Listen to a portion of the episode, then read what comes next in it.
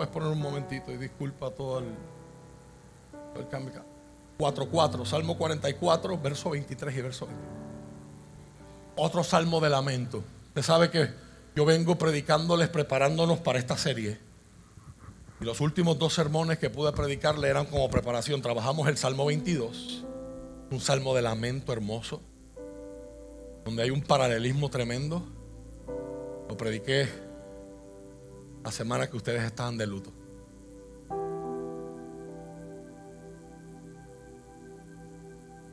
Nuestro hermano Yediel hoy no sabía que yo venía a hablar o que Dios estaba poniendo en mi corazón. Usted sabe la fortaleza que requiere en Dios pararse aquí a dirigir un servicio y decir, hace un mes que mi hermana se murió. Una sierva del Señor, jovencita.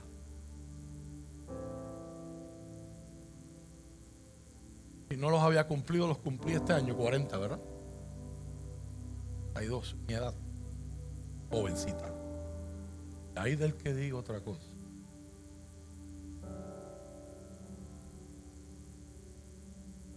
Nunca hubo un diagnóstico para ella. Solo que su cuerpo estaba fallando, atacándose él.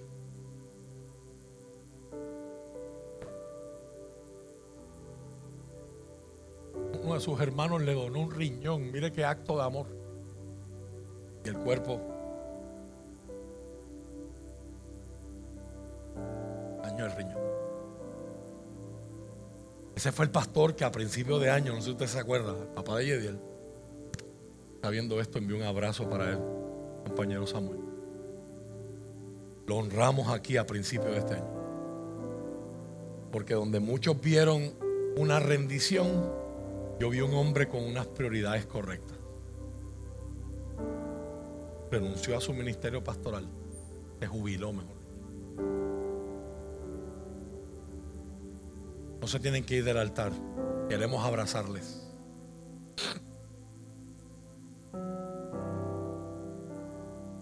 Renunció para cuidar a su hija.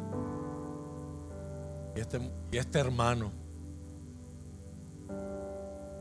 esta cuñada, estos sobrinos, hoy se paran delante de nosotros a decir, ha sido fuerte, la extrañamos.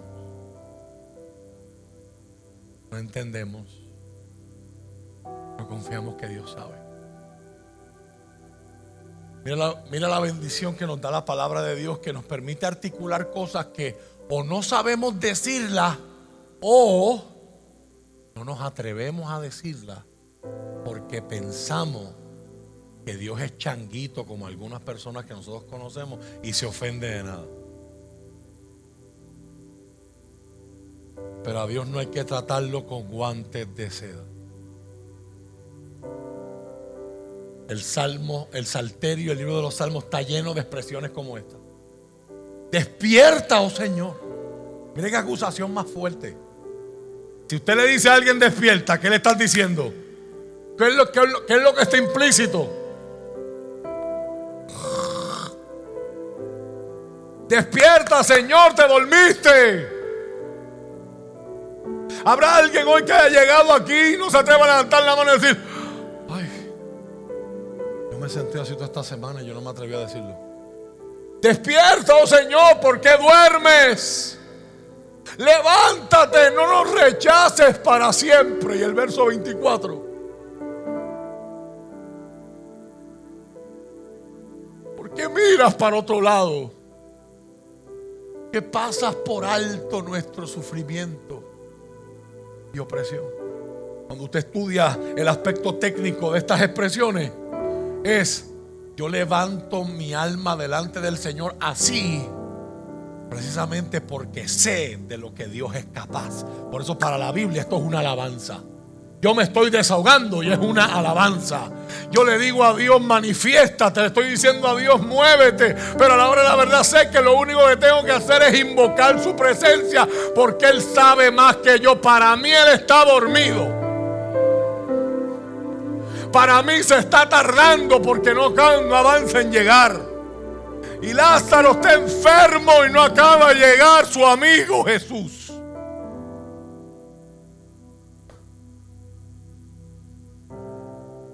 Luego Jesús llega y parece que llegó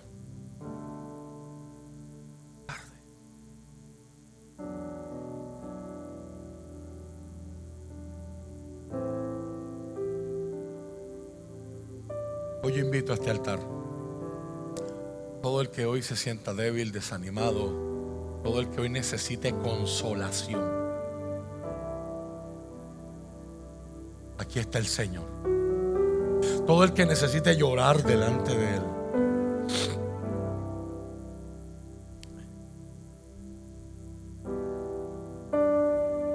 ¿Las letras de las dos canciones ya están?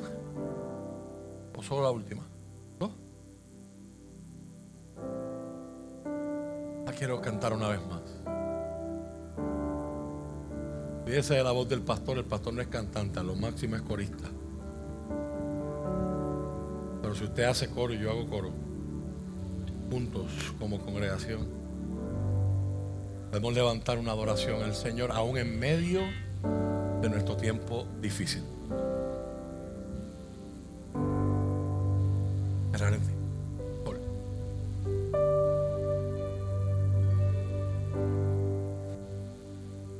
esperar.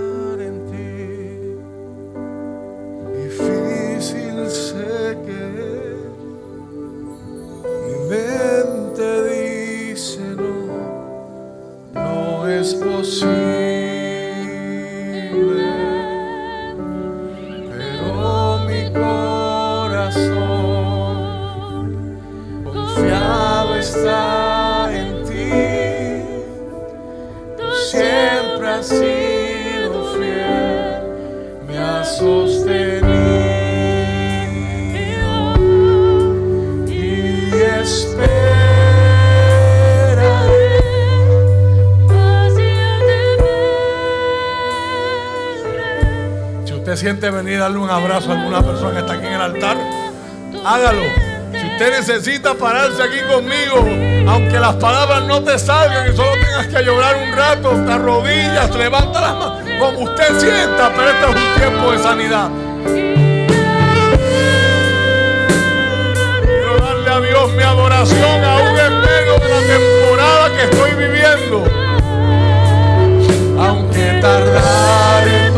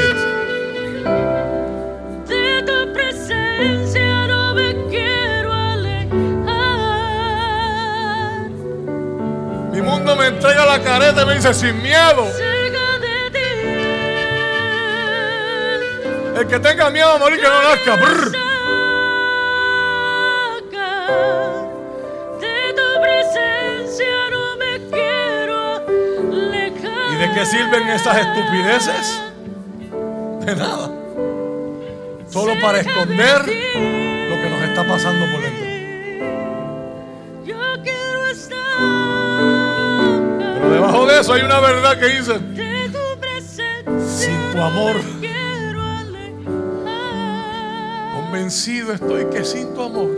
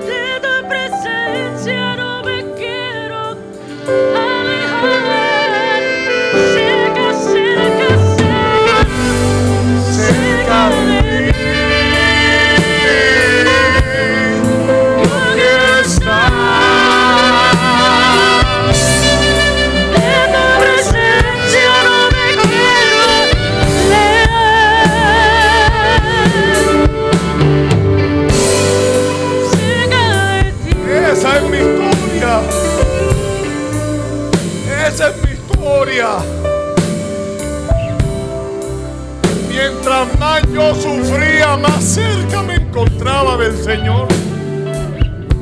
No puedo entenderlo, no puedo explicarlo, pero mientras más me dolía mi luto, mi vacío, mi sufrimiento,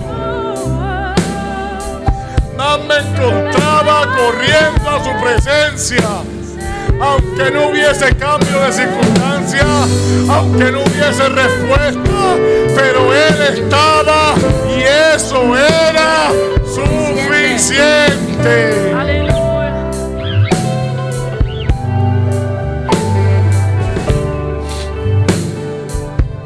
Yo, yo voy a pedir que por favor usted salga de su asiento y vaya y salude a alguien. Vaya y abrace a alguien.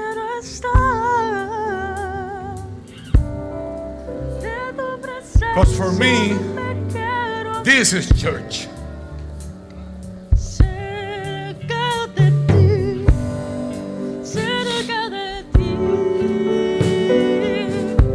El miedo a un germen nos quiso robar esto que está en el DNA más profundo de renuevo justo por casi dos años.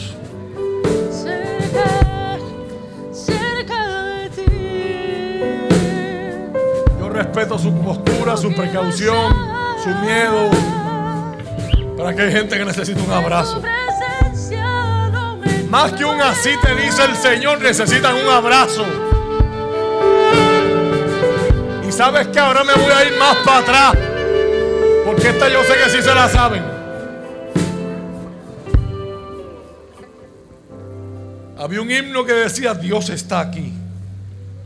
Y la manera de sentirlo, decía una de sus estrofas, lo puedes sentir en aquel que está a tu lado. ¿Cuántos se acuerdan de escuchado ese himno? Levántame la mano. No me hagas sentir viejo acá arriba a mí solo nada más.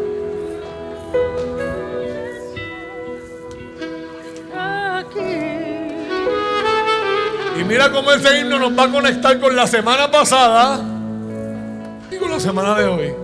Porque el Señor sigue tratando con renuevo justo el mismo tema desde el principio de año.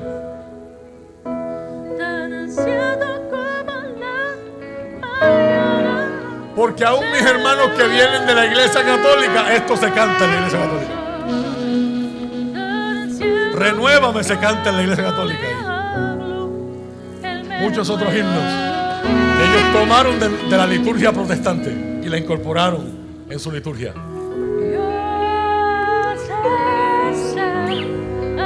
¿Alguien se lo sabe? Lo quiero escuchar.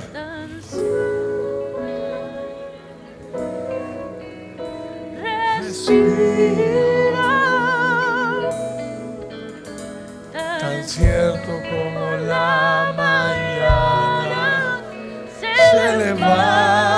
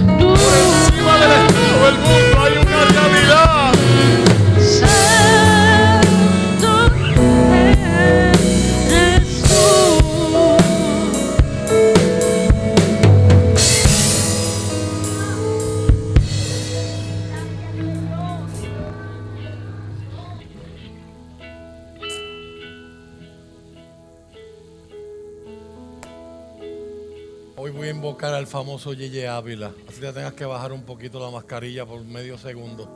Sonríase que el Señor le ama. ¿Cómo te sientes? Problema sigue igual. Te va a esperar con los brazos abiertos cuando salgas de aquí. Pero hay una verdad que solo el que ha disfrutado del privilegio de adorar puede testificar. Algo cambia en mí. Cuando yo tengo la oportunidad de deshogarme delante del Señor, venir en autenticidad como soy, como estoy. Derramar mi corazón y en medio de mi dolor decir, tú eres santo. Te voy a dar gloria. Te voy a dar honra. Te voy a dar alabanza.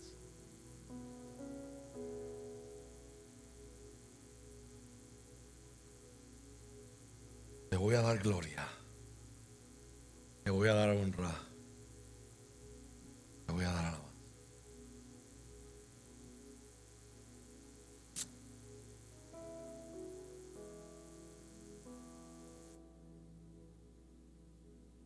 Hace tres semanas atrás predicábamos sobre el Salmo 22, Salmo de lamento, Eloi, Eloi, lama sabactaní, lo citó Jesús en la cruz, Dios mío, Dios mío, ¿por qué me has desamparado?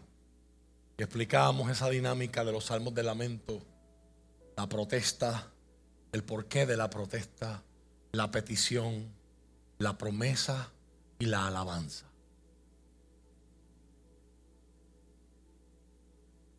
De dos semanas, cuando hablábamos de la, la carta del apóstol Juan, les escribo a ustedes, hijos, les escribo a ustedes, jóvenes, les escribo a ustedes, padres. Hablábamos sobre el libro de Daniel. En el libro de Daniel encontramos la metáfora, la escena, la ilustración más hermosa y más contundente, en mi opinión, que tiene la Biblia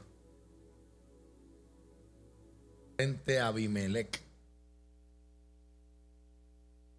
Usted no es familiar con la historia de David. El rey Saúl lo empezó a perseguir. Y huyendo del ejército de Israel, que está comandado por Saúl, David sale de las fronteras israelitas y se va a territorio filisteo. Y cuando el rey Abimelech se entera de que David está en su territorio, esto me sirve como un bargaining chip. Me sirve como, si yo lo arresto, puedo negociar con aquel otro. Puedo ganar su favor o quizás puedo pedirle alguna recompensa, algún tratado, etcétera y que lo van a arrestar y David se encuentra acorralado. Y, todavía David no ha sido madurado en su fe, todavía no ha pasado por la cueva de Adulam, todavía no ha tenido experiencias más profundas en medio del dolor. Pero en su acorralamiento, a él se le ocurre la mentira y se le ocurre el engaño. Y se hace pasar por loco. Y empezó a babiarse, empezó a pintar disparates en las paredes. Y cuando los que lo, iban a arrestar vieron eso, el mismo rey dijo, no vale la pena, este hombre está loco. De ahí David se va al desierto y de ahí comienza su proceso de transformación en aquella cueva que la Biblia llama la cueva de Adulam. Otra excelente escena otra excelente metáfora que la Biblia nos regala para tiempos de quietud, tiempos de silencio, tiempos de transformación en medio de nuestros desiertos, en medio de, las escenas de sufrimiento en nuestra vida. Este es el salmo que resulta a raíz de David tener esa experiencia. Dice la palabra del Señor. Leemos en el nombre del Padre, del Hijo y del Espíritu Santo. Alabaré al Señor en todo tiempo. A cada momento pronunciaré sus alabanzas. Solo en el Señor me jactaré. La parte a la que quiero prestar atención en esta mañana. Que todos los indefensos cobren ánimo. Vengan, hablemos de las grandezas del Señor. Exaltemos juntos su nombre.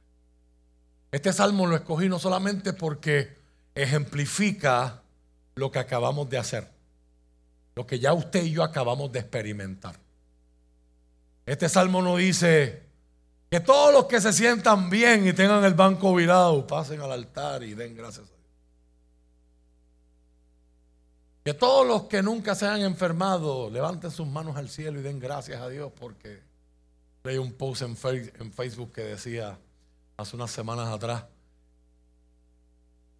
Decía, soy de esos que nunca lo han operado, nunca ha tenido un yeso, nunca se ha fracturado un hueso y nunca me han sacado ni siquiera un apéndice. La gente extraña, ¿verdad? Que nunca ha pasado por un hospital. Eso no es lo que dice el Salmo. Contrario, en el mismo medio de esos tres, si lo tomamos como un mini poema, en el meollo de ese mini poema, esos tres versículos, está la palabra aflicción.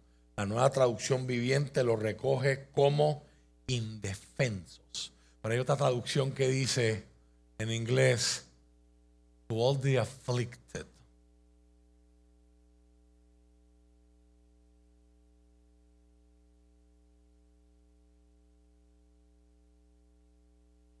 Dice la traducción en inglés, I will bless the Lord at all times. His praise shall, shall continually be in my mouth.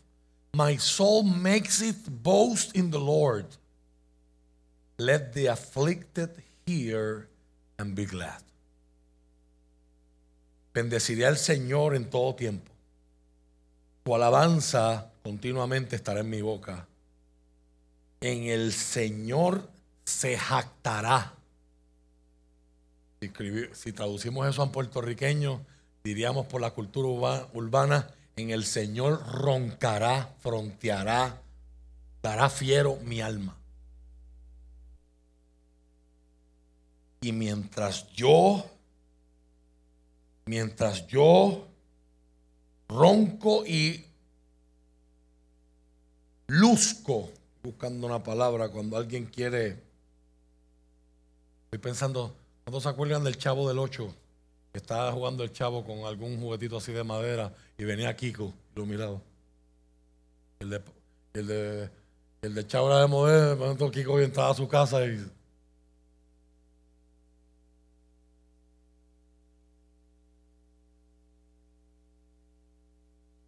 Venía con el super juguete. la, la nave del chavo era de madera. Hacía lo mismo que la de Kiko. Entretenía igual al chavo. Pero luego venía Kiko con el transbordador espacial. Estoy buscando esa palabra. Dar fiero, dar mulo. Una palabra elegante para eso. No me viene todavía.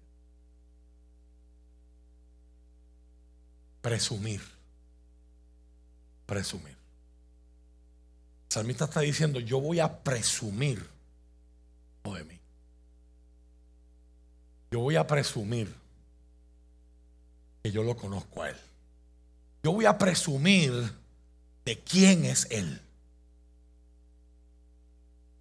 Y mientras yo presumo, es interesante esa propuesta, porque hay gente que se abochorna del Señor fuera de estas paredes. Aquí levantan la mano, adoran al Señor. Pero allá, ¿qué dirán mis amigos? ¿Qué dirán mis compañeros de trabajo, mis vecinos? O sea, esa no es la actitud de alguien que va a presumir.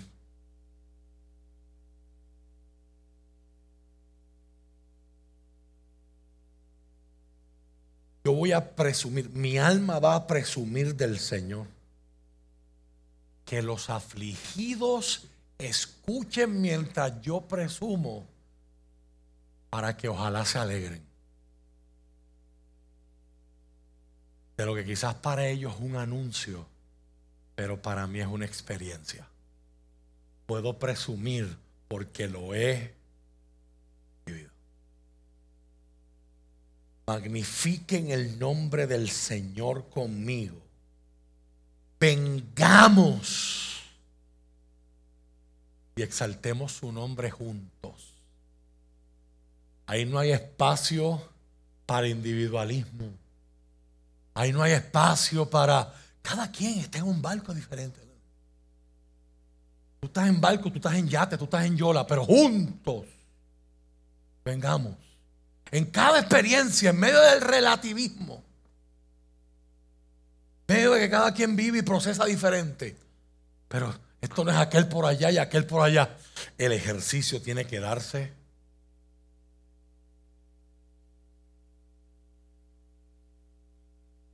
Aprendí hace mucho tiempo atrás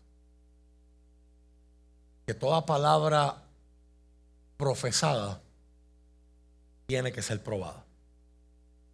Eso en español de domingo en la mañana significa que hay cosas que uno las cree aquí. Pero luego llega una circunstancia donde tiene, esa circunstancia te provoca a que lo que está aquí baje aquí. Entonces yo lo creo tanto que yo voy a actuar en base a eso. Uno de los ejemplos que acabamos de hacer juntos es lo que el salmista llama sacrificio de alabanza. No tengo deseos. Mis circunstancias me dicen que no hay nada en medio de mi vida ahora mismo por lo cual yo deba estar agradecido o por lo cual yo deba engrandecer a Dios. Pero por encima de eso, yo sé, aquí y aquí, Él es santo. Y yo no. Él es santo. Él es diferente. Él es otra cosa. Él está pasado. Él está separado. Él es distinto. Él es especial. Domingo pasado tuvimos una experiencia maravillosa. Yo llevaba tiempo orando, pidiéndole al Señor que validara lo que Dios había puesto en nuestro corazón el año pasado.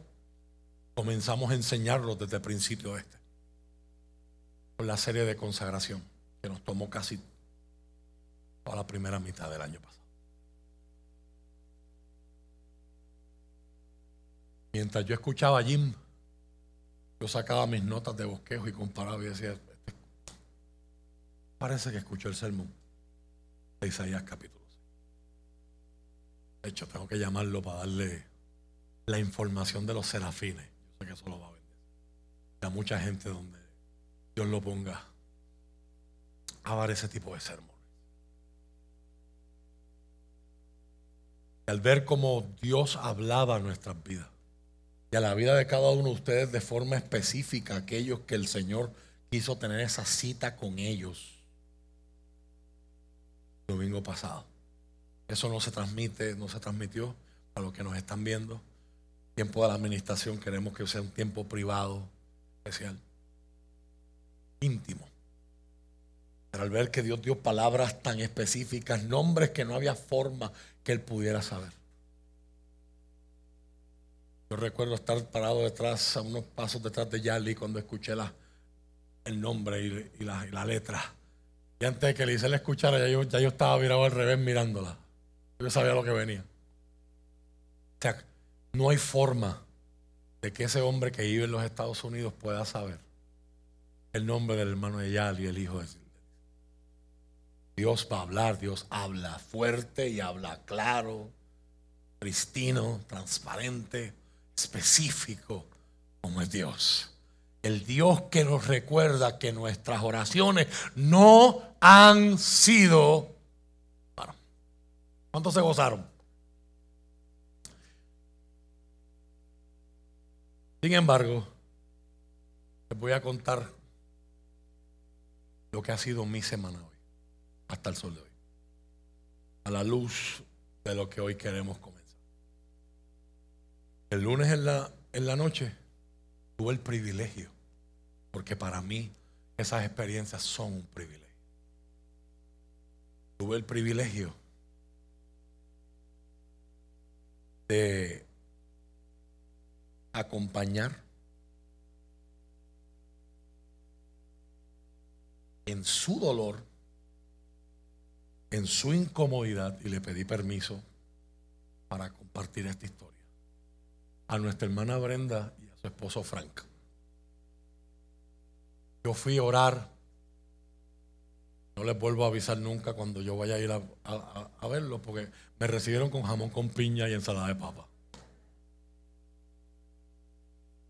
Toda esa parte no fue parte del sufrimiento. Pero todos hemos orado y acompañado a Brenda en sus varias cirugías después que le pusieron una prótesis de cadera, infecciones exploratorias. El doctor le dijo la semana pasada que la prótesis misma está infectada. ahora hay que volverlo a operar, sacarle la prótesis, ponerle un cemento con antibiótico, dejarla tres meses con algo de plástico ahí, para luego volverlo a operar y ponerle la prótesis otra vez. Y una cosa es saber que duele dicen los teólogos del campo, no es llamarlo, es verlo venir. A veces la anticipación del dolor y el sufrimiento es más peligrosa que el dolor mismo y el sufrimiento mismo. Y allí lloramos, allí oramos y tratamos de levantar las manos de una mujer que a la hora de la verdad yo no puedo estar en sus zapatos porque el dolor no lo voy a sentir, yo lo voy a sentir.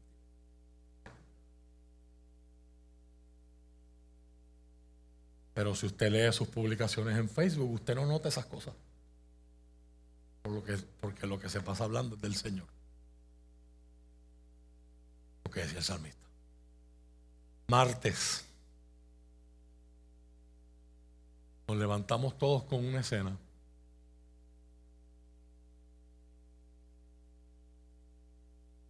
Donde un joven profundamente perturbado, es lo más que desde la distancia yo puedo decir. Hay gente que se ha ido por allá, ¿verdad? Demoniado y aquello. Yo solamente puedo hablar de lo que yo sé. Profundamente perturbado. Y fuera de quicio, como decía mi mamá. Y su gremio.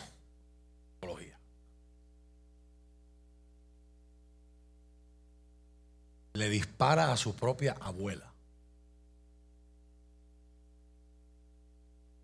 que va en su, asumo que es el carro de su familia, no sé si es su carro personal, lo choca frente a una escuela elemental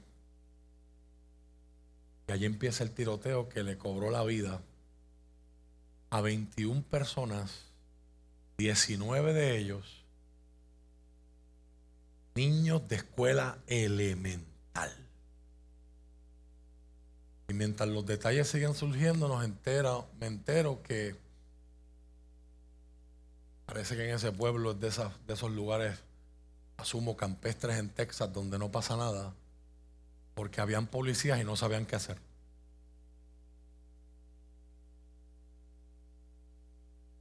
Y el, y el que terminó siendo el héroe de la película se estaba recortando en una barbería. Y su esposa le envió un mensaje de texto porque su hijo estaba en esa escuela. Y ella es maestra. Él llegó a los 45 minutos de todo el tiroteo y él dirigió la fuerza de ataque que superó las barricadas y derribaron y neutralizaron al pistolero. Lo triste es que en Estados Unidos se han acostumbrado tanto a esto que se habla unos días de eso. Ayer a FIFE ponía en sus redes un diagrama de una de las teólogas más respetadas que tiene este país, la doctora Agustina Luis, doctora en PhD en teología y perteneciente a la Iglesia Defensores de la Fe de Puerto Rico, rectora del, del seminario evangélico donde estudia nuestro hermano Nehemías. Ella puso un diagrama bien interesante en una pizarra, era, un screenshot de una pizarra, donde era masacre o tirateo, media, media frenzy, nos indignamos unos días, volvemos, volvemos a la normalidad, masacre, tiroteo y the cycle. Todo el mundo se indigna, pero nadie hace nada. Y volvemos al mismo punto. Mientras eso está pasando allá, aquí pues estamos en las noticias que ya no indignan a nadie. Porque se han vuelto tan comunes. Mataron cinco en la barriada X de Caguas. Mataron tres en Villa Esperanza. Y tantos cinco en Caimito. Y todo Tirotearon en plena autopista, sin importarles quiénes más están transitando por ahí. Que vuelvan los tiempos de los nietas, los que saben, saben. Que por lo menos había orden y códigos en la calle. Y tirotearon al menos a plena luz del día. A un joven que guiando, tiroteado, llegó a sala de emergencia al centro médico y, allí murió en la sala de emergencia.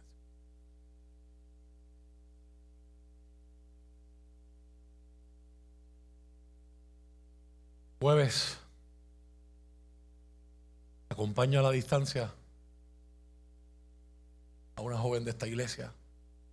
No le pedí, no tuve la oportunidad de pedirle permiso, así que lo dejo anónimo. Está luchando por buscarle ayuda a un familiar cercano. Está con un problema muy fuerte de adicción a drogas. Luchando con el sistema, luchando con, el tribu- con los tribunales, luchando con la realidad de un gobierno que no tiene las prioridades correctas. Donde cómo se supone que se establezca un protocolo o se ejecute un protocolo de que esta patrulla se supone que escolta esta ambulancia, pero solamente hay uno el cuartel. Y el enfermo termina escapándose de la ambulancia. Ella me decía, solo he dormido dos horas. Días.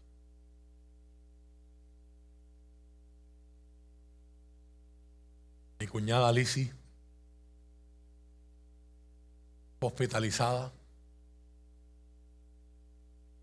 temprano en la semana, por un proceso infeccioso que se, al principio pensaban que eran divertículos inflamados, pues siguió cambiando el, el cuadro clínico. Al sol de hoy no se sabe qué es. Y el día de ayer, que se supone que iba a ser un día de mucha alegría para mi familia, la familia de mi esposa, por acontecimientos en la vida de mi sobrina Waldy. Terminó siendo un día de cancelaciones, dolor, sorpresa y lágrimas. Porque la noche sorprendió a Lizzie siendo ingresada a la, a la unidad de cuidado intensivo. Es lo más que me siento en libertad de compartir, por respeto a la familia. Veo aquí un papá que llora, una abuela que llora, una hija que llora y una hermana que llora.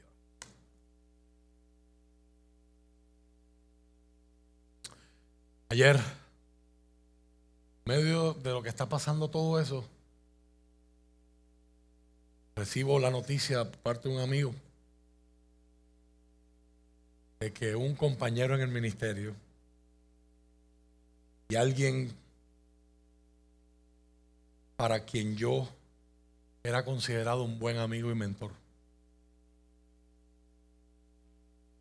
compañero pastor,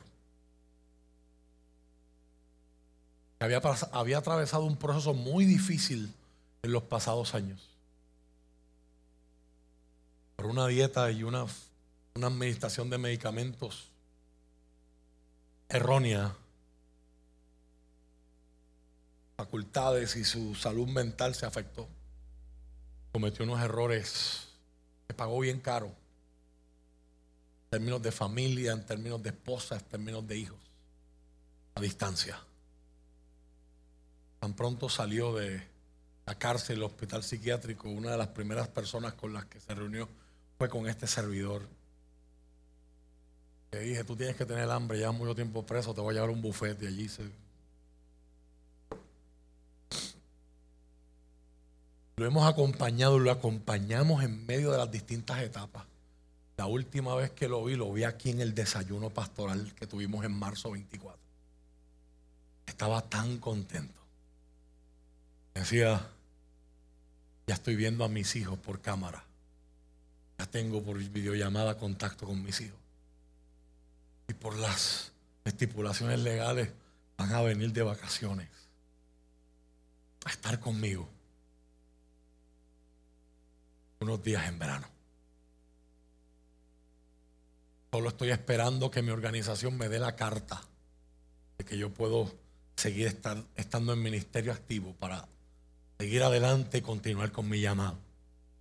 Dimos palabras de, ánimo, adelante, estamos contigo, creemos en ti. Era mi palabra siempre para él, creo en ti. El día de ayer lo encontraron en estado de descomposición en su casa. Yo solo. Sabemos. No se sabe en qué circunstancias. Todas las personas que me escribieron ayer, yo lo, lo que hice fue decirle lo mismo. Muy triste y con muchas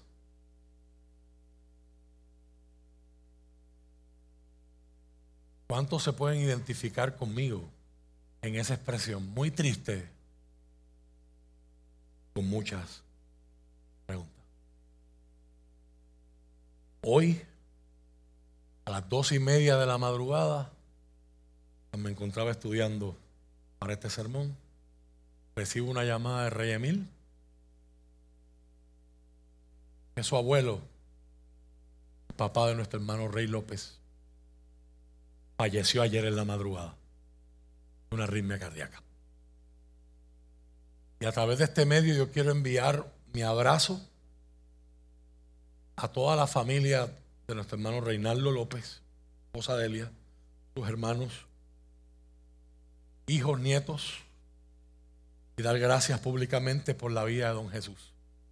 Don Jesús y, doña, y su esposa Virginia fueron miembros de esta iglesia por más años de los que yo puedo contar. Y usted no los vio aquí hace un tiempo atrás porque cuando su salud se deterioró, donde ellos viven en el barrio Candelero de Macao, tienen una iglesia que les queda directamente al frente de su casa. Ellos nos solicitaron transferirse allá. Claro, con mucho gusto. Nosotros entendimos el caso. Pero yo quiero honrar la vida de ese hombre. Había ese hombre con problemas de audición, con, con un montón de secuelas que la guerra en la que él participó dejó sobre su cuerpo. Una condición debilitante muy fuerte. Sin embargo, cada vez que usted iba, veía a ese, ese hombre, usted lo veía sonriendo y cantando coritos. Y mire que se le gustan los coritos. Yo espero que, yo espero que en ese funeral podamos actividad, activar la salsurria bien chévere y honrar su memoria cantando algunos de esos coritos. Como si todo fuera poco, día como hoy, a esta hora, hace 28 años atrás, mi papá se murió de cáncer.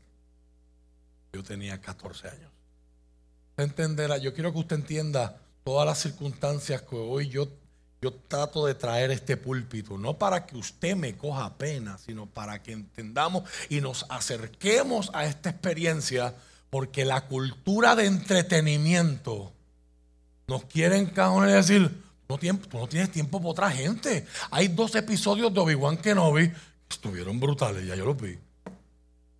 Y hay siete de Stranger Things ¿Qué salieron? Eso no los he visto. Nadie me venga a hablar nada.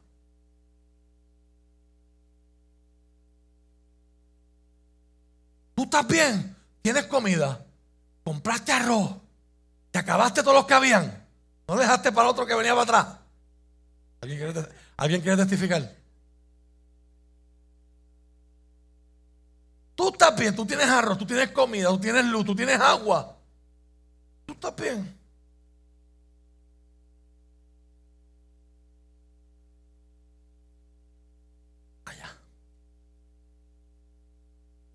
Eso es por allá.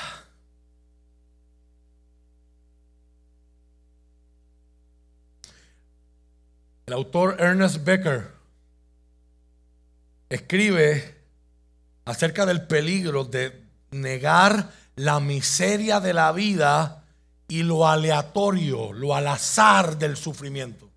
No es un autor cristiano.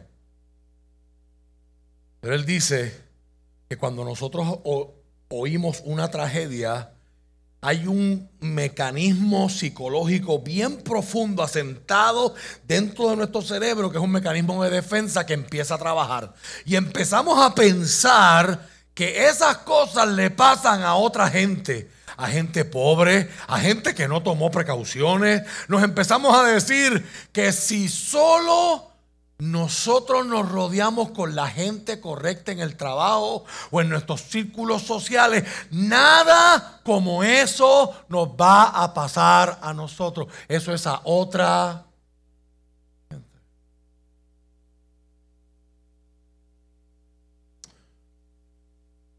Una autora, una periodista en el New York Times, escribe un artículo hace unos años atrás no sé cuántos se acuerdan de aquel asesino en serie que era un sniper, era un francotirador.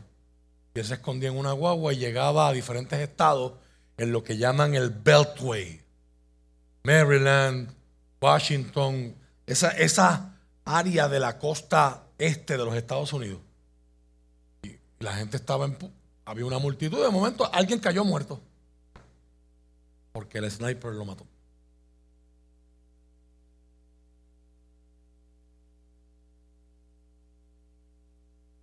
Y una, un dato interesante de este, de, este acontecimiento era que cuando se miraban las víctimas, no había ningún patrón.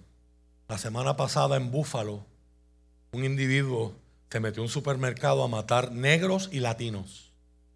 Como tú ves el video, porque él se grabó, pensaba que estaba jugando Call of Duty. Tú ves el video como él va con el rifle y lo va manejando. De momento en una de las, en una de las góndolas en una de las cajas registradoras le va a disparar a alguien, se da cuenta que es blanco y le dice sorry. Mientras sigue.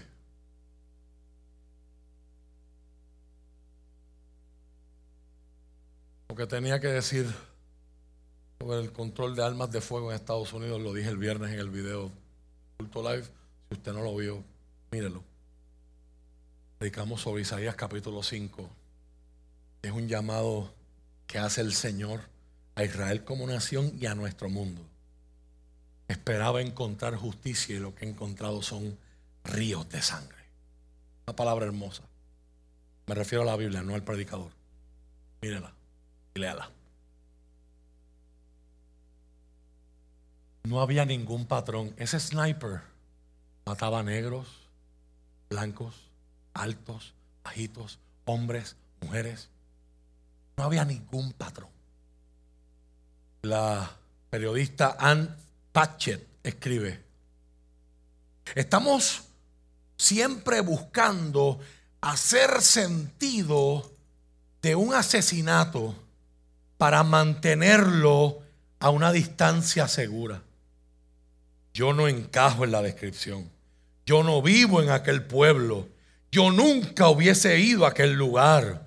Yo nunca conocí a esa persona. Unas expresiones bien desacertadas. Una legisladora decía hace una semana, yo nunca me vestiría así. Sugiriendo que una mujer que recibe abuso en el área sexual ya lo provoca por cómo se viste.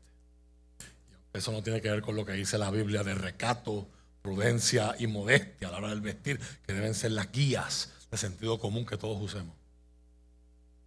Y parte de esto está diciendo esta periodista aquí. A mí eso no me va a pasar porque yo no conozco a esa persona, yo nunca he ido a ese lugar, yo no encajo en la descripción. Pero ¿qué hacemos cuando no hay descripción, no hay lugar, no hay nadie? ¿A dónde vamos para encontrar paz mental? El asunto es que escapar de nuestra propia muerte es uno de nuestros pasatiempos nacionales favoritos. Sea que hablemos de hacer ejercicio, chequear nuestro colesterol o hacernos una mamografía, siempre estamos luchando en contra de la mortalidad. Encontrar cuál es el perfil Identificar las maneras en las que yo me salgo del perfil y no encajo. Por lo tanto, eso que le pasó a él, a ella, no me va a pasar a mí. Pero un sniper, tomando un tiro certero, no en una multitud, sino a través de, a simple vista de todos, nos recuerda lo horrible de la muerte misma. A pesar de nuestras mejores intenciones, es, por mayor de las partes, aleatoria. Y termina su artículo diciendo, and it's absolutely coming. La muerte viene de camino y nos viene a todos. Amén.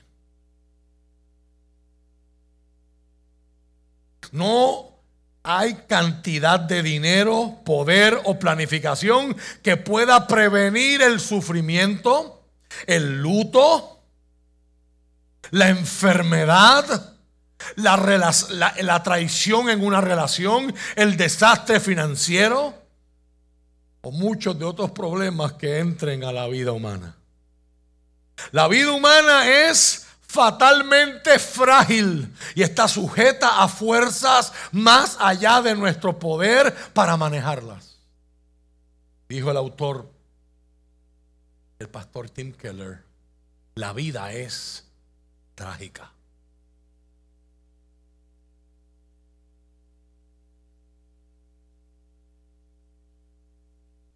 Todos los que enfrentan el reto del sufrimiento y dolor aprenden muy bien que es imposible atravesarlo con nuestros propios recursos. Todos necesitamos apoyo si no vamos a sucumbir ante el dolor y el sufrimiento. Y hoy, en el inicio de esta serie, ya para cerrar este sermón, me propuse que una de las características de esta serie es que los vamos a hacer. Que el dolor tiene dos posibles reacciones en la gente. Yo quiero que usted vuelva otra vez a imaginarse el horno de fuego. Hay cosas que usted las mete en el horno y no salen como usted esperaba que salieran. Hashtag quemé la comida. ¿Alguien quiere testificar? Voy a hacer pizza. ¿De salió esa, esa cosa aprieta?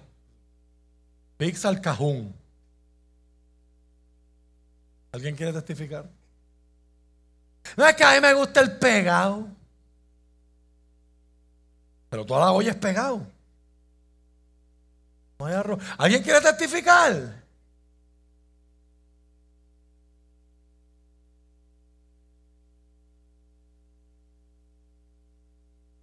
Hay gente que el dolor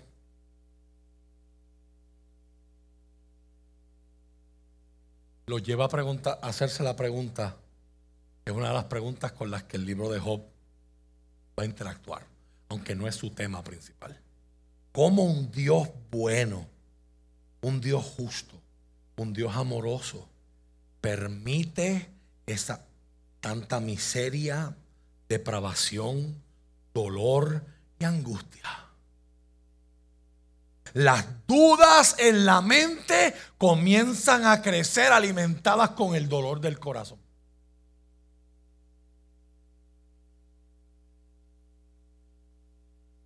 Como dijo una, actriz de Hollywood, no fue ent- entrevistada por la muerte súbita de su esposo, pareja. Ella no era cristiana. Pero su reacción en la entrevista fue, ¿cómo un Dios amoroso permite que esto pase? En un instante, ella fue de indiferencia hacia Dios, no tengo relación con Él, no pienso en Él, vivo mi vida, como la mayoría de la gente que nos está viendo hoy, o vive en este país y respira en este planeta hoy, a ira en contra de Él. Y una escritora trabajando el tema de la filosofía, presumo. Mary Henry Mary Stendhal junto a Henry Bale escriben en su libro la única excusa para Dios es que no existe. Según lo cita Robert Andrews en el diccionario de Columbia de citas de la Universidad de Columbia. Así que hay gente que el dolor lo que hace es que los aleja del Señor. Y eso tiene, eso tiene unas consecuencias. En la Biblia hay unos modelos y los vamos a ver en esta serie.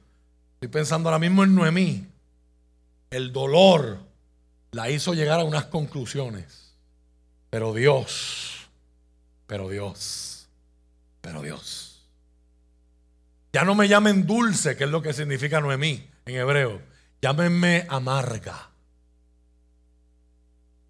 Porque eso es lo que me ha dejado la vida. Amargura. ¿Cuántos de nosotros estamos rodeados por gente que parecen estar amargos? Y detrás de debajo de toda esa capa de amargura y de mala crianza y de eh, pensando en la película de Shrek, el ogro. Aquellos que menos merecen tu amor,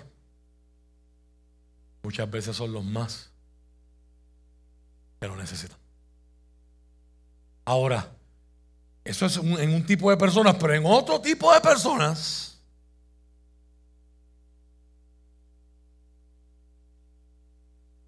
Y esa es mi historia. He aprendido que de la misma forma mucha gente se encuentra con Dios en medio de la aflicción y el sufrimiento. Se dan cuenta que la adversidad los mueve hacia Dios en vez de alejarlos. Usted no tiene idea de cuánto lloré hace 28 años atrás. Cuánto yo le pedí al Señor en mi desesperación hace 28 años y un día, yo le decía a Dios, siendo el mayor de tres hermanos, me tocó vivir ese proceso bien de cerca con mi mamá. Para que mami pudiera llegar aquí los domingos a predicar, yo tenía que quedarme con papi los sábados en su proceso de hospitalización y quimioterapia. Y ese cambio de turno, como yo le llamaba de los sábados, nos, nos sorprendió con un arresto, con un paro cardiorrespiratorio. Tuve que ver a mi papá asfixiándose delante de mí. Me tuvieron que empujar del cuarto. Y mientras aquella puerta se cerraba, lo único que yo, lo último que yo pude ver era cómo le rompían sus ropas para empezar a poner los chupones de la estimulación eléctrica para el CPR. En aquel tiempo el hospital del maestro en Atorrey, donde él estaba, estaba en remodelación. Había una ala completa que estaba ya construida, pero estaba cerrada. Yo me fui a correr por todo aquel hospital. Me metí en la construcción.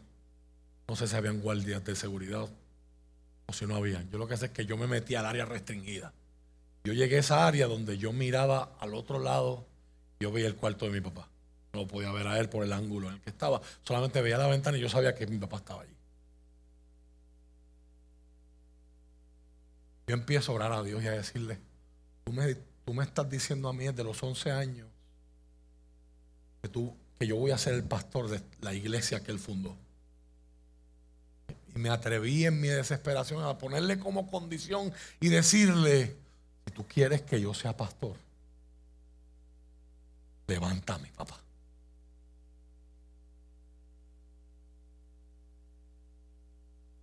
Cuando al otro día a las 10 de la mañana, mientras en la iglesia se estaba orando, creo que fue precisamente nuestra hermana Delia la que dirigió ese servicio, pastores invitados que hubieron ese día. La iglesia hacía una oración por su pastor. El pastor fundador de esta iglesia estaba pasando a las manos del Señor. Cuando yo me enteré de aquella noticia, que el doctor me da la noticia a mí a mi mamá, yo no les puedo mentir, yo me llené de coraje, en mi coraje yo decía, yo voy a castigar a Dios. En mi humanidad y en mi ignorancia yo pensaba que yo irme del Señor era castigar cuando en realidad el castigo era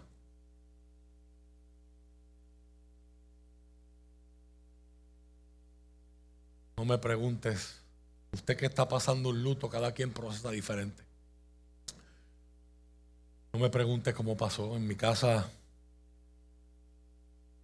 las fotos, los, los- marcos de retrato donde las donde las fotos de mi papá aparecían, estaban todos virados boca abajo.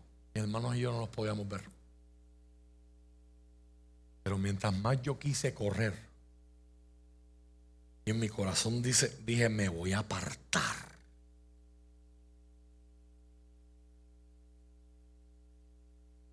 Más me encontraba sirviendo en la iglesia y ayudando a mi mamá.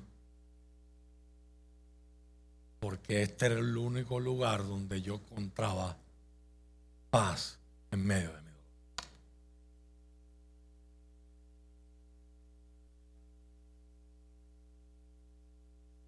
El dolor y la adversidad les empuja hacia Dios. Los tiempos de problema los despiertan del sueño de la autosuficiencia espiritual y los levantan a una búsqueda de lo divino. Como dijo C.S. Lewis, la página 94 de su libro El problema del dolor. El sufrimiento planta la bandera de la verdad dentro del fuerte, la fortaleza de un alma rebelde. Cuando el dolor y el sufrimiento nos sorprenden, nos damos cuenta y por fin vemos, y por favor entienda esto, esto es la verdad más importante que quiero compartir contigo hoy al cerrar este sermón. Cuando el dolor y el sufrimiento nos sorprenden, vemos no solo que no estamos en control de nuestras vidas, sino que también nunca estuvimos en control. Déjeme, repetir eso, por favor. Son una de las verdades a las que más le tenemos miedo. Por eso nuestras casas tienen puertas de garaje. Por eso compramos camaritas que ahora si alguien se mueve el celular me dice. Por eso tenemos control de acceso y me llaman si alguien va a entrar a mi casa. Porque una parte de mi cerebro me dice, estoy seguro.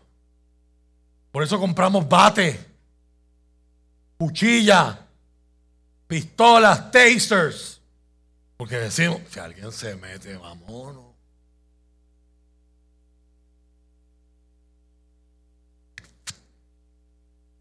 Todo. Y, ay, pero y tenemos seguros de vida. Plan médico. En mi trabajo me dieron 401k. So ya yo no tengo que preocuparme por qué yo, de qué yo voy a vivir cuando yo sea viejo. Y se cayó el mercado como lleva cayéndose hace tres semanas. Por favor, no salga de aquí a chequear su balance de 401k. No es el momento de chequear eso. Y más si usted es emocional. Pero todo eso se resume en un intento falacioso, fallido, de sentir,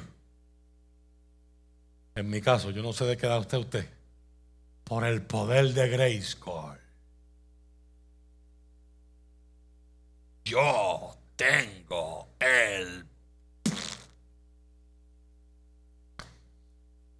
El sufrimiento me enseña mis candados, cadenas, alarmas, cortacorrientes, aplicaciones de internet, medidas de seguridad, mis pastillas, mis suplementos. Pastor, yo bebo la vitamina A, B, C, D, E, F, H, I, J, K, hasta la Z me.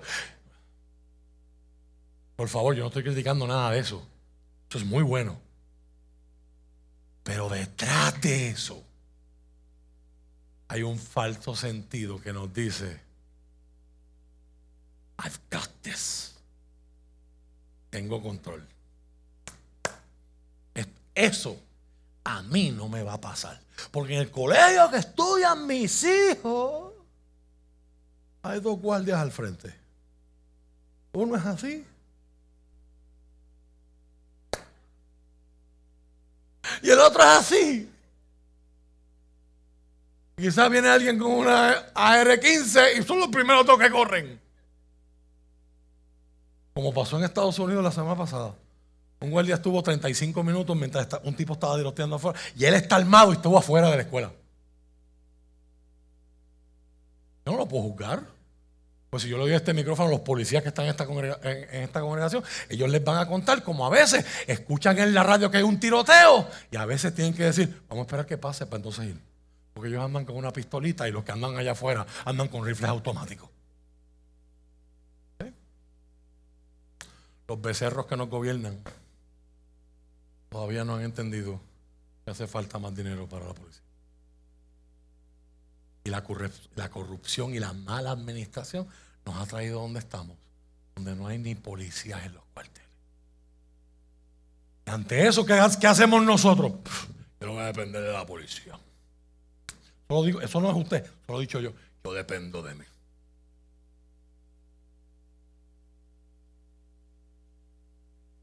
Y cuando salgo de viaje, mi esposa me dice, quiero que me pongas una cerradura adicional en el carro. Yo te, en el cual te la voy a poner.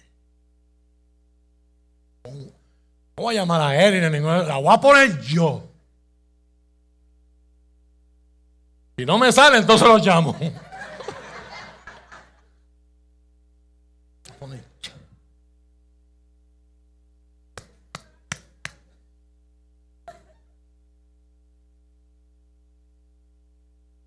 Porque yo tengo el control.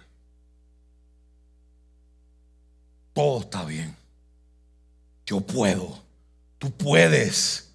Lightning McQueen, Cards 1, Speed. You are Speed. Tú puedes. Luego llega el sufrimiento y te golpea en la cara. Y te das cuenta, no solo que no tienes el no sabes qué hacer ahora. Nunca tuviste el control. Solo fue una.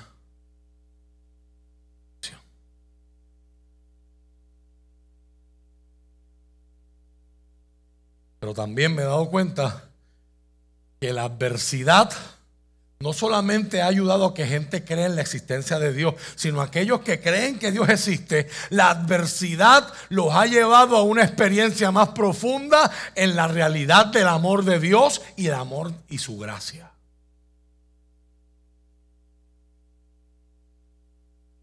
Una de las maneras más principales en las que nos movemos de conocimiento abstracto y teórico a un encuentro personal con Dios a través de la experiencia es en el horno de la aflicción. Yo cierro hoy con las palabras de C.S. Lewis. En el mismo libro, El problema del dolor,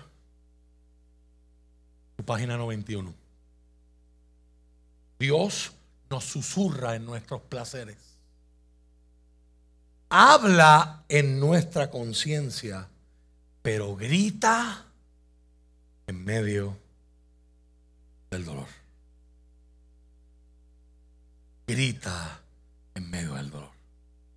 Así que la pregunta con la que yo les quiero dejar en esta tarde, esta mañana, de libre, esta mañana es, la Biblia trata con el sufrimiento.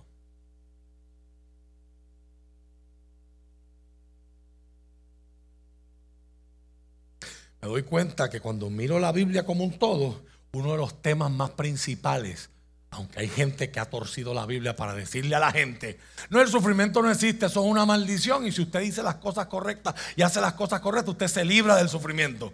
Lo mismo que yo estaba haciendo con los candados, que usted y yo hacemos con las alarmas, una ilusión de control. Luego llega el diagnóstico y podemos estar ahí en la oficina del doctor. Lo cancelo, lo cancelo, lo cancelo, no lo recibo. Está el laboratorio. Yo no creo eso.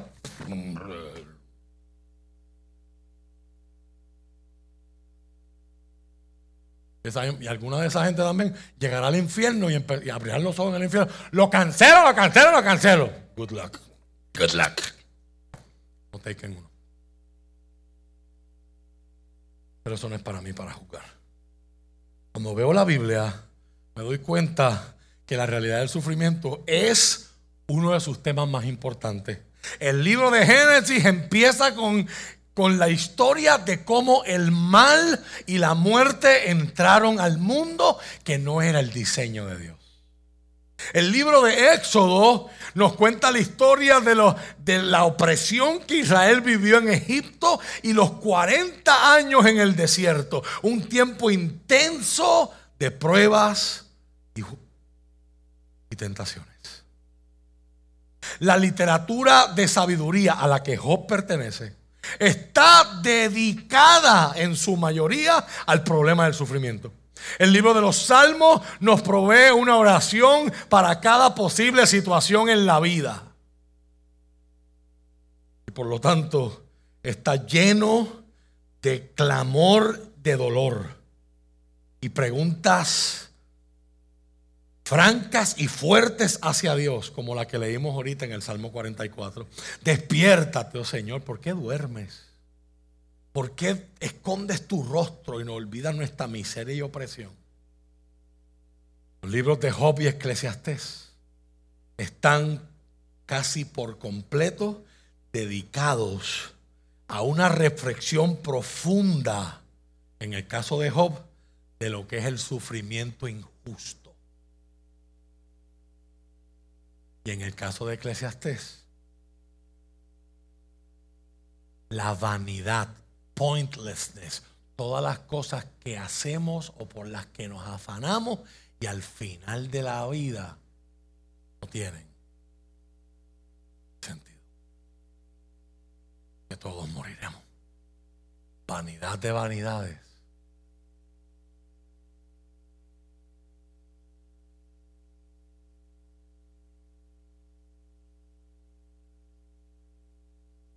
Todo es vanidad.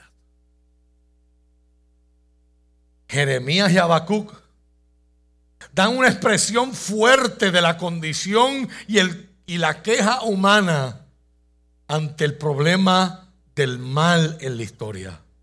En el Nuevo Testamento, libros como la Carta a los Hebreos y Primera de Pedro están casi completamente dedicados a ayudar a la gente a enfrentar los problemas y las penas. Pero si no hablo de él, no, puedo, no he predicado. Por encima de todos los libros está la figura que se levanta por encima de la Biblia. La central figura de toda la escritura y toda la historia, Jesucristo. ¿Sabes cómo le llama Isaías? Varón de dolores, experimentado en quebranto. Él, como empezamos cantando, así terminamos el culto. Él es nuestra única esperanza. El Dios que sufrió. El Dios que lloró. El Dios que murió. Decir lo que yo acabo de decir teológicamente no hace sentido. Filosóficamente en la mente del humano, los dioses no mueren. Los dioses no sufren. Los dioses no padecen. El nuestro sí. Sin contrarrestar su omnipotencia y su soberanía. Padeció por elección y por amor. Para poder pararse contigo dentro del horno y que Nabucodonosor tenga que decir, pero es que yo eché tres, estoy viendo cuatro y el cuarto parece hijo de los dioses. Y pararse en el horno contigo. No extinguió el horno. Hoy como asignación a la iglesia, lea ese capítulo 3 de Daniel. Y si le gusta el, el libro de Job, para la semana que viene se puede ir leyendo los primeros versos del capítulo 1. Yo espero que este sea un viaje que disfrutemos juntos para procesar, para desahogar, para aprender, para sanar, para crecer. El cuarto personaje nunca apagó el horno. ¿Lo viste o no lo viste?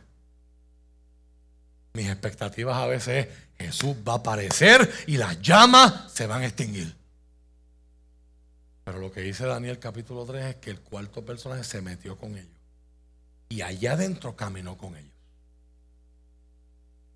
allá adentro ellos conocieron algo que usted y yo jamás en la vida hemos visto. Algún día, esa será nuestra esperanza, verlo cara a cara. Pero aquellos tres jóvenes lo conocieron en el peor escenario de sus vidas. ¿Quién sabe que a usted y a mí nos pueda pasar? Hay un Dios que siendo omnipotente y soberano dijo, voy a sufrir con ellos. Y hay veces que no va a extinguir tu tormenta, pero va a ir, contigo en el bote, aunque tú estás en la peor tormenta. Él está con nosotros. Póngase de pie, por favor. Si me puedes ayudar una, una última vez.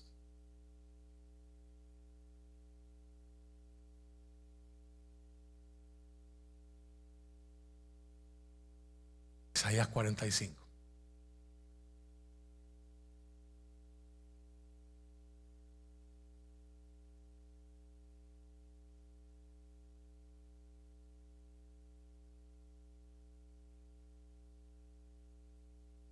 No sabes lo especial que es. En verdad que tú en tu luto y en tu dolor me estés ayudando a hablar de dolor a través de la profecía. Que honro y te bendigo. Agradezco.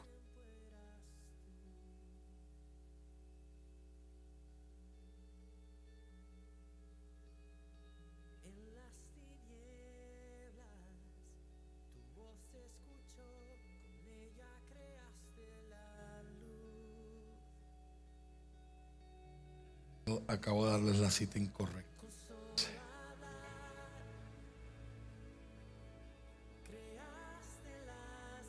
Isaías 43, perdón.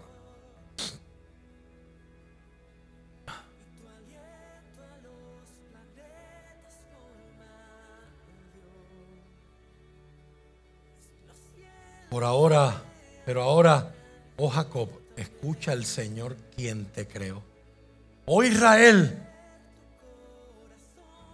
el que te formó te dice, no tengas miedo, porque te he pagado, he pagado tu rescate.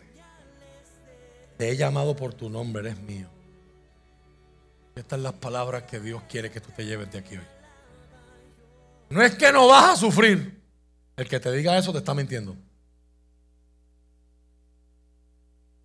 Ahí no dice en el verso 2.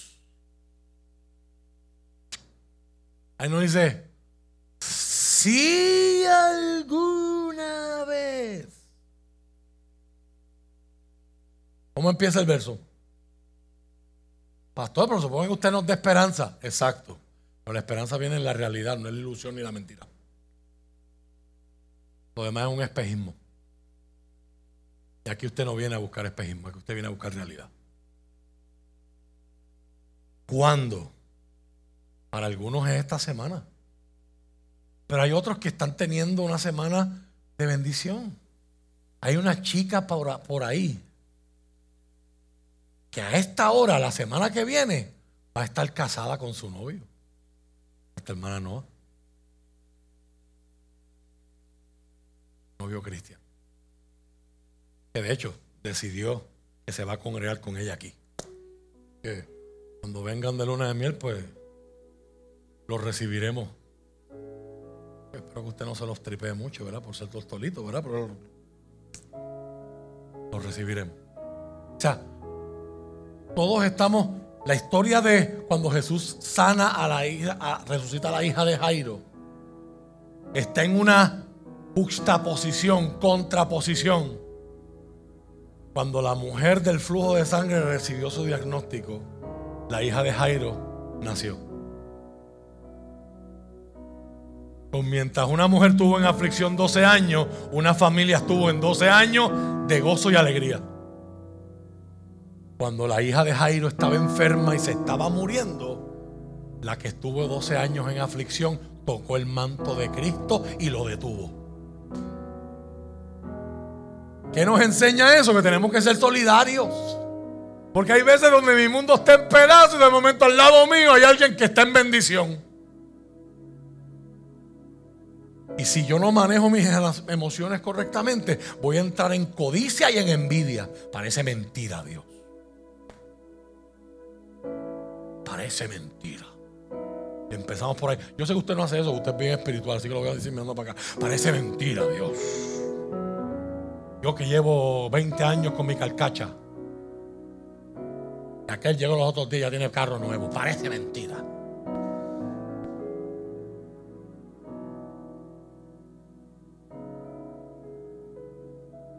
Yo que he un maíz donde quiera que he tenido oportunidad.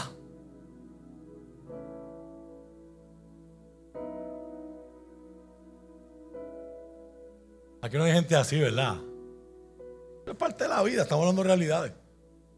Aquella se va a casar. O aquella encontró novio, o aquel. Aquel le fue bien su matrimonio y a-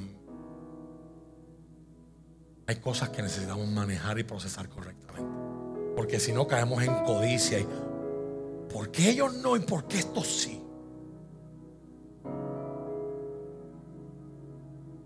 ¿Por qué aquí, aquellos experimentan alegría y yo estoy en este sufrimiento que no puedo soportar? Cuando uno aprende a manejar correctamente, uno puede alegrarse con los que tienen razones para celebrar y decir, felicidades Jeremy por tu graduación. Y a los que nos quieran que los acompañemos en sus procesos de felicidad, si me dejas saber, yo haré lo posible por estar ahí. Si no hay taquilla, yo los espero afuera y nos saludamos afuera. Pero, queremos estar con ustedes.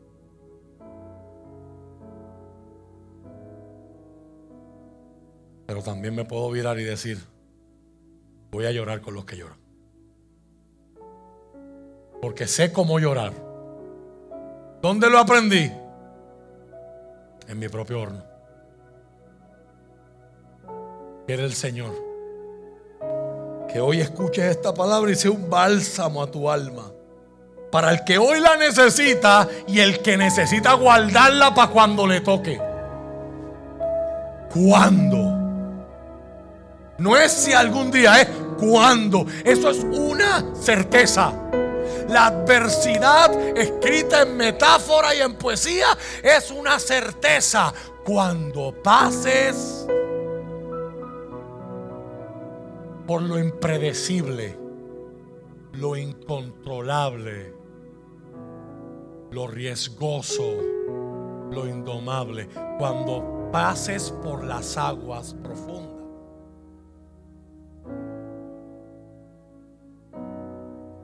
Cuando vueles por las aguas profundas.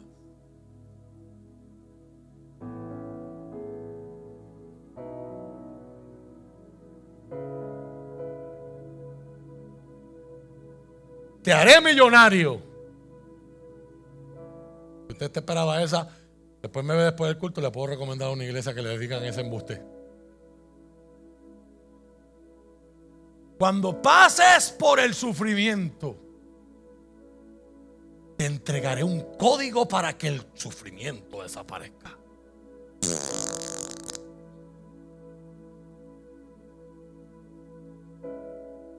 Cuando pases por aguas profundas,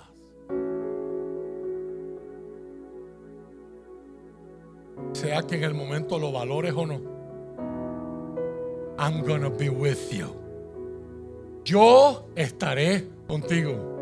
Yediel, contigo y tu familia. Yo estaré contigo.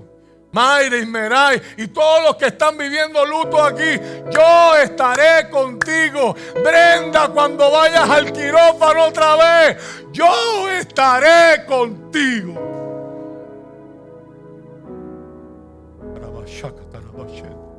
Cuando pases por los ríos de dificultad, no te ahogarás.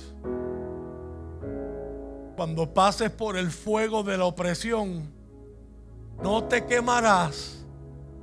Las llamas no te consumirán.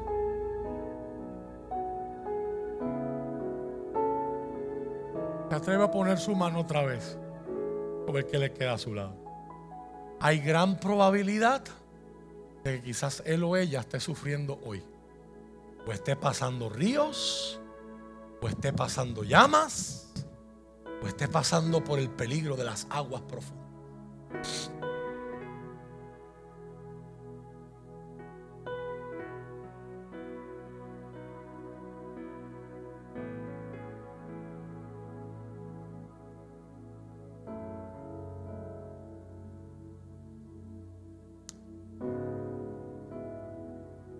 Pastor, porque usted, si usted dijo que este año íbamos a hablar de consagración, comunidad, compromiso y crecimiento, ¿por qué ahora nos está hablando del sufrimiento?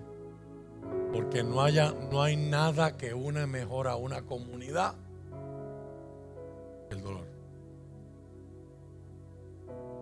Busque en su mente el archivo de María. Como las comunidades porque en el desierto solo te mueres. Por más que tengas, necesitas de alguien. Y vienen tiempos, querida iglesia, donde hay gente que va a pasar hambre aquí en Puerto Rico.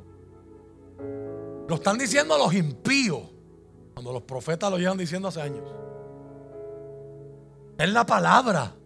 Los cuatro jinetes del Apocalipsis gritan guerra y los efectos de la guerra los estamos viviendo. Con más dinero, ahora compramos menos gasolina, menos arroz, menos leche.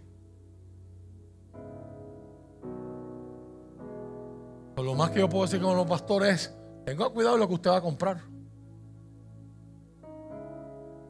Que quizás ahora ese gasto que no es necesario, pero que es un capricho que puede saber ayer en los próximos meses. Y ese televisor de 150 pulgadas que quieres comprar, para ver lo mismo que vas a ver en el de 32. Ah, pero es que aquel es 8K. Nadie transmite 8K. Hay cámaras que lo graban, pero no. Usted no puede ver nada, ni Netflix, nada en 8K. Oh, yo tengo ya, ya estoy listo para cuando llegue. Que no sea que en seis meses te quieras comer el televisor. O cambiarlo por ocho paquetes de arroz que no encontraste. Momento de que el avisado vea el mal y se prepare. Pero número dos, y el que tenga oídos para oír, oiga lo que el Espíritu le dice a la iglesia. Este es tiempo de volver a poner el oído en tierra y ser sensible a las necesidades de nuestros hermanos. Porque van a haber gente aquí que no lo va a decir, pero van a necesitar compras. Van a necesitar azúcar, van a necesitar arroz. Y mis queridos, mientras yo esté aquí, yo no voy a esperar la Cruz Roja. Mientras yo esté aquí. Tú me tienes a mí y yo te tengo a ti. So, ese yo no solamente es Dios. Por eso es que te pedí que le echaras el brazo al que está a tu lado. Dios estará contigo. Pero si nos lo permites, nosotros también. Y lloraremos juntos, nos enojaremos juntos, gritaremos juntos y algún día también celebraremos juntos cuando pases por las aguas. Espíritu Santo de Dios. Y te. En el nombre de Jesús pido bálsamo, Señor. Pido tu presencia. Hoy invoco. Hoy en dolores, hoy en temblor, hoy en debilidad, no autosuficiencia. Hoy invocamos tu presencia. Tú conoces a aquel que está pasando aguas profundas. Conoces, Señor, el que está pasando por las llamas. Conoces, Señor, el que está atravesando ríos de opresión que hoy podamos todos salir transformados de aquí. Porque adoramos un Dios grande, un Dios que es más grande que mi problema. Y ese Dios me dice, yo estaré. Y si hoy es que estás en el horno de fuego, a ti Dios te dice, yo estoy. Una calle. Abrázalo, Señor. Sosténlo, Señor. Yo estaré contigo. Yo estaré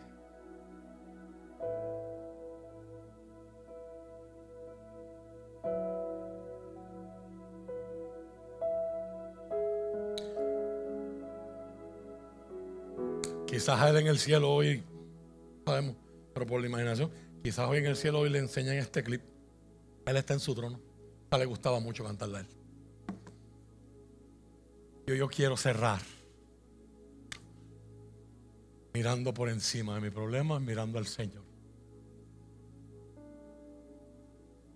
Él, el Señor está en su trono. El Señor está en su trono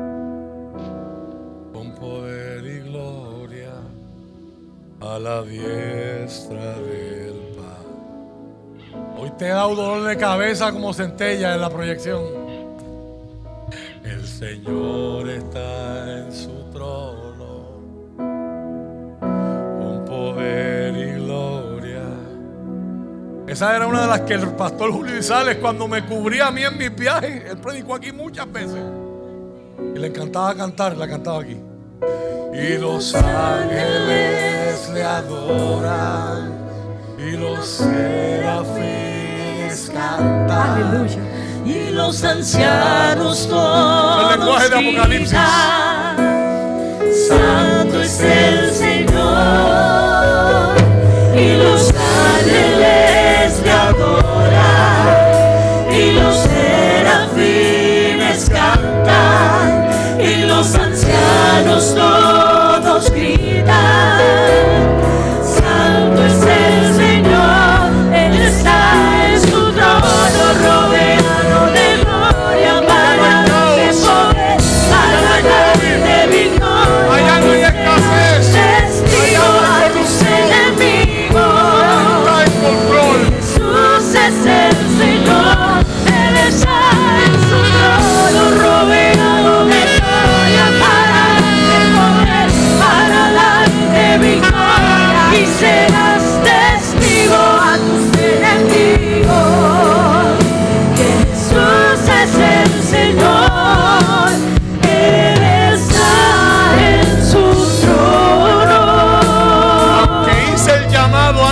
predicar. Si alguien quiere responder esta palabra en adoración o pidiendo la oración, el altar sigue abierto como ha